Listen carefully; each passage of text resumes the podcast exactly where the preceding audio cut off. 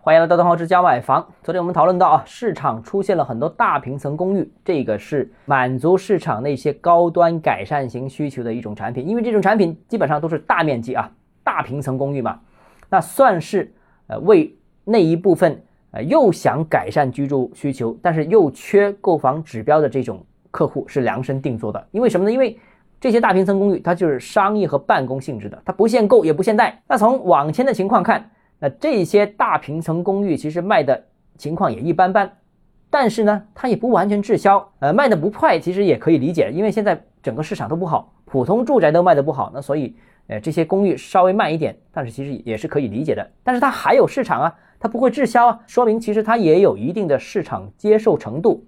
那为什么以前市场不接受，那现在又开始接受呢？我觉得有几个原因啊。首先第一个呢，叫政策方面啊。这个公寓禁售政策彻底放开，可以允许个人买卖啊，这个是很重要一点。因为以前啊，三三零政策的时候是规定公寓只能是企业法人购买啊，那现在呃个人也可以买了，所以这个是一个基础政策购买的基础。其次，第二个呢，就是高端改善型呢也累积了一段时间。刚才跟大家说啊，是吧？以前真正想买，可能也未必能买得到啊。家庭限购两套，那如果你有两套，你还能卖一买一腾一个指标出来。但有一部分家庭可能不止两套，他卖一套，他呢还买不了，这种是他卖一卖一也释放不了指标啊。所以这种需求一直在积累当中，而这个大平层公寓一直都很缺货，都是小户型为主嘛。好了，积累了这么长时间，大平层公寓出来了，刚好让这批客户摸得着啊，契合了市场的需求。那第三呢？总的就是，呃，产品完全针对高端改善，也契合这部分客户的需求，而且呢，价格不高，比同区域的住宅便宜很多，基本上现在只是同区域价格的大概百分之五十到六十左右，好像啊，性价比也挺高的。如果你说我纯粹是改善居住环境，想住得好一点，而且呢，这个我又没有什么入户需求啊，啊，小孩读书需求啊，这个可以完全是可以接受，新房子好环境。啊，水电费贵一点点，对于有钱人来说，这个不算啥东西，是吧？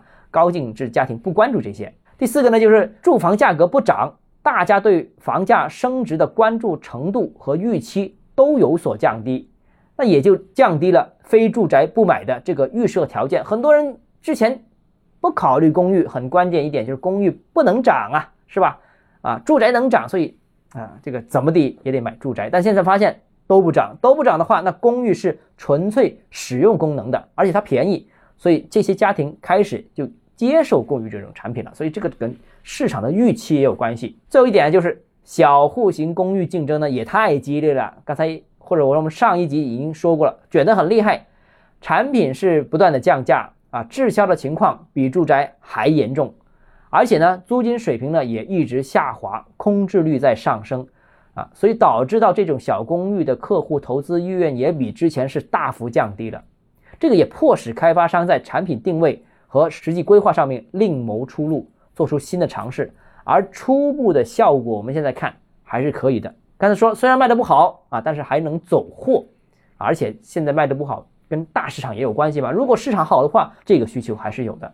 啊，大致情况就是这样啊。那总的来说，大平层公寓啊持续出现，说明了市场供需两端都看到了一种新的希望、新的产品，而且都在继续试探当中。那至于这种产品值不值得买，关键就要看你的用途和你的中长期战略目标。那怎么选？欢迎私信我，或者添加我个人微信，账号是加买房六个字拼音首字母小写，就是微信号 d h e z j m f。我们明天见。